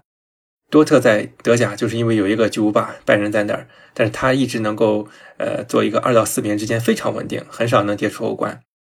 那其实米兰前面多少年做的是完完全全不如多特的。那未来如果你能首先稳定在欧冠，然后呢你这个意甲的老大可能没有拜仁那么稳，那你还可以觊觎一下冠军，然后你能做好自己一个自负盈亏，那其实我觉得就挺成功了。嗯，老球迷可能还接受不了，但是我们再回过头来想想以前的那些年的米兰，又有什么对现在不知足的呢？而且足球的大环境它也是变了呀。嗯，那你想嘛，以前你买一个舍甫琴科也就三千万，你现在三千万你能买得到谁啊？你你只能买到皮亚特克。那那注意我这个用词，也就是吧。那现在你三千万两两千万，你买谁？你从荷甲挖一个直布罗陀后卫你都过不去的马伦，你也要这个数啊？嗯所以说，这个足球的大环境是变了，而且当年这个老贝那个时代也是没有这个财政公平法案的。意大利的很多名宿，我我印象中就是加利亚尼，加利亚尼自己都承认的。如果说当年有财政公平法案的话，米兰是拿不到七个欧冠的。所以说，我觉得这个当然了，就是说有梦想谁都了不起。呃，谁不愿意看自己的球队儿天天赢呢？那这这个我也希望是吧？我也希望这个米兰就像当年的广州恒大一样，那场场最低消费，完了提前几轮就把冠军揣揣兜里，然后最后几场就是纯当表演赛踢。我也希望这样的，但是这个世界它不是这样的，这个事情可能只存在于 FM 游戏里，它不存在真实的球队里的。对，就包括为什么我在写文章的时候啊，我自己也承认，就是对国米和对米兰的这个口气是完全不太一样的，没有什么偏见啊，不是说我我就喜欢米兰，我就讨厌国米，是我从运营模式上，我确实是更欣赏米兰现在的运营模式的。呃，前面也提到了，就是你可能作为老意甲豪门那种端着的那种态度继续运营下去已经很难了。你看现在国米就是他的这个两点六亿工资，然后你现在成绩啊就有差不多，甚至你今年还不如米兰，那你这个营收对吧？国米现在营收，意大利球队营收能做成什么样呢？很难呀。那苏宁，包括苏宁不行了之后，来自中国那些赞助全都没了。理论上来讲的话，应该是追求一个呃内循环、自负盈亏，可能是一个大势所趋。当然，你说后来找到一个爸爸，天天给你投钱，那是另一码事儿了。那但是呢，其实我这又有一个新的问题，就是其实米兰到现在内循环只做了一半儿，就是说我能够以很低的价格签来一个未来潜力很高的、能打得出来的球员，但是现在遇到一个问题，就是我出出不去，就是现在包括恰尔汗奥卢、包括多纳鲁马以及现在的凯西都是免费走人的。米兰现在遇到一个问题，就是他遇到了一个球员非常强势的市场，就是我现在球员就是可以拖着不续约，你也离不开我，你也没法强制的卖我，那我就拖到免费，我能给自己争取到最高的工资。这个其实是我觉得米兰未来的一个在合同签约上非常需要注意的一点。就马上你现在要面临莱奥的一个签约了，那当然我觉得莱奥的续约其实问题不大，因为首先他合同年限还差几年，应该还蛮蛮多的吧还？差两年，对，差两年，然后他工资现在太低了，就一百万出头，那怎么他还是需要提高待遇的？是的，不然要么就转会，要么就提高待遇，这不会说拖到两年之后再走，这是一个好处。那对米兰以后签人还是签合同都需要非常注意的，因为前面这几个教训真的是非常惨痛。因为你做一个内循环嘛，你没有一个出口，那你也循环不起来。所以我觉得这是未来马尔蒂尼他的一个非常大的挑战。但是这个东西，我觉得也要多角度来看嘛。就是米兰的确，他在合同谈判上，他表现的可能还是有一点稚嫩，或者说，就是马尔蒂尼，我觉得他至少他当时在多纳鲁马问题上，他还是保存着一种老米兰人，就是说我把你当做家人，想要去感化他。嗯，但是最后的这个结局失败，所以我觉得，包括马尔蒂尼最后那么果断，拿到欧冠资格之后，转头曼尼昂就在米兰落地了，可能都有一些这个发泄的成分在里面的。你不续约好了，那我先炒了你，告诉你是我先不要你了。就大概是这样的一个状态啊，就是这个是管理层经验缺失是一方面，完了，但是另一方面呢，我觉得也是过去几年这个的一个历史欠债。这就是说，咱们还是这个站在具体的时间点，根据具体时间点的情报来看问题嘛。就是说，把时间倒退到二零一九年那个时候，其实像切尔哈奥卢、多纳鲁马都没有进合同年，是吧？这个而且还是剩两年的时候是可以卖的。那那个时候给他们续约合同，甚至就是给他们四百多万、五百多万的续约合同，大多数米兰球迷会同意吗？那可能那个时候更多的想法是，哎，这几个人，哎呀，也就那回事儿。这个四百多万还不如给他们卖了，然后买个新的再刮刮，没准更强呢。就是一个此一时彼一时的事情嘛。包括这个凯西的续约，这个很多人就说了，已经走了两个，为什么还要不长记性啊？为什么要走第三个呢？但是其实同样是有一些这个历史因素的，就说首先你这个球队中轴线上已经走了一前一后两个人了。迪亚兹和麦尼昂，什么具体谁发挥成什么样也不是很好，而且与此同时，你的主力中场那个阿尔及利亚人合同里边还有一条五千万欧元的违违约金，是吧？那这个赛季你是完全有可能面临着一个主力中轴这个伊布好不好用不知道，他那个夏天也是在养伤的。完了，中后卫呢，托莫里也是要买断。完了，切尔汉奥鲁走了。完了，中间也有一个人随时可能会被土豪发狠砸走。完了，门将也走了，你整个中轴都有可能被抽掉的呀。所以这个时候，凯西他留，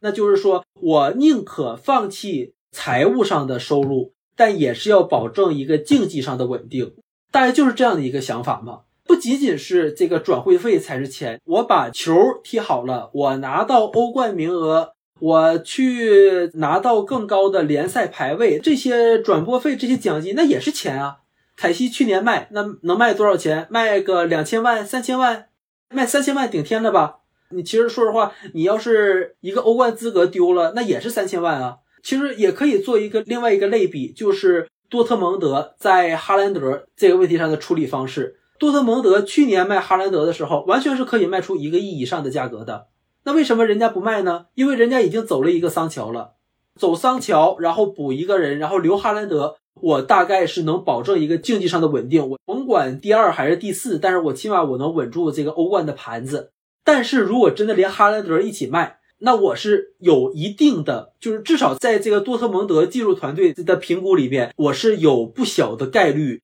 调出前四的，我这个溢价出哈兰德换的这三千多万欧元，那可能到了明年又又要通过失去欧冠资格的方式再被扔出去。那所以这个时候，我觉得也是一个多重考虑的一个问题嘛。对，是的，因为从事后来看，凯西这个留下，反而是现在米兰球迷也不会有人再去反对了，因为帮球队拿到了冠军，那免费走人就免费走人吧，对吧？嗯，对啊，反正这怎么说呢？反正就祝福他完事儿了。从意甲格局上来讲的话，尤文有个好爸爸，这个呃，你其实是只能在他那个脑抽的时候去挑战他啊，或者战胜他。但是你如果回到正常年检的话，其实他的这个优势确实是挺大。那动不动注资四个亿，这个确实其他意甲球队是做不到的。那除了尤文之外，我认为其他的球队还是应该呃去慢慢的改进自己的运营模式吧，去逐渐走到一个更注重挖掘新人嘛，不要老是在这个老将熟男这边沉溺。因为确实米兰的这个成功，我不知道会不会给他们带来启发。反正对我来讲的话，是非常有启发性的，也非常有标志性的。因为意甲之前很多年以来，你确实找不到一个跟米兰这种玩法能夺冠的一样。那这种玩法能夺冠的话，可能也会给很多人启示。包括现在，呃，意甲已经有很多美国老板了嘛，他们肯定也会标着看，哎呦，人家这个模式走通了，那我是不是要试着来？我觉得可能是有这方面的启发性的。呃，这是我对这个米兰这个冠军的一个对意甲层面启示意义上的一个看法吧。我觉得咱们也是从头到尾把米兰的这个从没落再到崛起，再到最后的这些呃，包括一些商业层面的，包括一些资本层面的，都已经聊到了。我觉得也聊挺全面了。最后还有什么想总结说的吗？是我作为一个啊新米兰球迷，肯定我的很多想法，包括很多心态，可能跟老米兰球迷还都是不一样的。去年这个时候，这个皮奥利他可能都前四不保的时候，我就说嘛，其实哎呀，打欧联就打欧联嘛，毕竟这个我看米兰的大多数时间，米兰连欧联都打不上。我觉得就是说要适应俱乐部在努力的适应，教练组也在努力适应，我觉得球迷也是在努力的适应。因为这个世界，这个足球它都是在变化的，包括现在培养出来这些球员，他各种各样的东西都是在变化的。所以说，你拿着一把尺子去量不同时空、不同理念、不同背景，甚至不同人种的这么一个球队，我觉得是不一样的。大家怎么说呢？就是心怀期望，客观看待。就像也不仅仅是足球，很多事情吧，就是多从不同的角度去分析，你可能会得到不一样的结论。而且最终，这个世界最后的运行也不是说东风压倒西风，不是说这个马尔蒂尼击败朗尼克，而是说大家都寻求到一些平衡点。那些去挑战平衡、去践踏那种就是说灰色地带的人，最终是会受到惩罚的。就是这样。嗯，好啊，我最后也是送上祝福吧。我还是希望。呃，米兰吧，或者说意甲的其他豪门吧，能够走出一条适合新时代意甲的这个经济环境和人才环境的一条新的路吧。毕竟意甲这以前我也做过意甲一些节目嘛，大家也都是对意甲有情怀的，也希望意甲能越来越好，而不是说就是整日陷在泥潭之中吧。所以也是把祝福送给米兰和意甲。那我们今天就聊到这儿吧，非常感谢于老师啊。啊，好，谢也感谢这个橘猫老师给我提供这样的一个平台，也到这里也感谢大家，同时呢也感谢米兰的资方高层和球员能给我这段时间这样的欢乐，然后同时呢也祝大家一切顺利平安，好的，好的，谢谢。嗯，那拜拜。嗯，拜拜。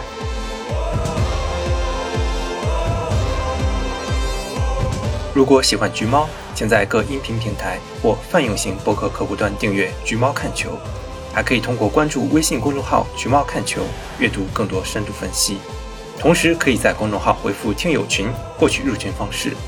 大家一起探讨关于足球财经的话题，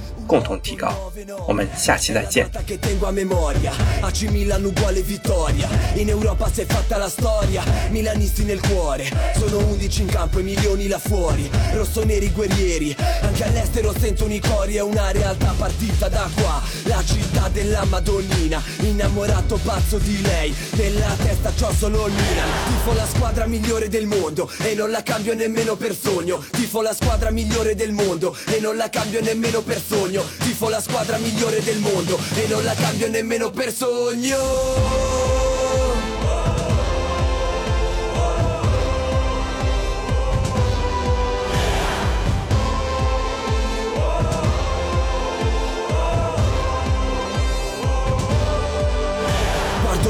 Alla tv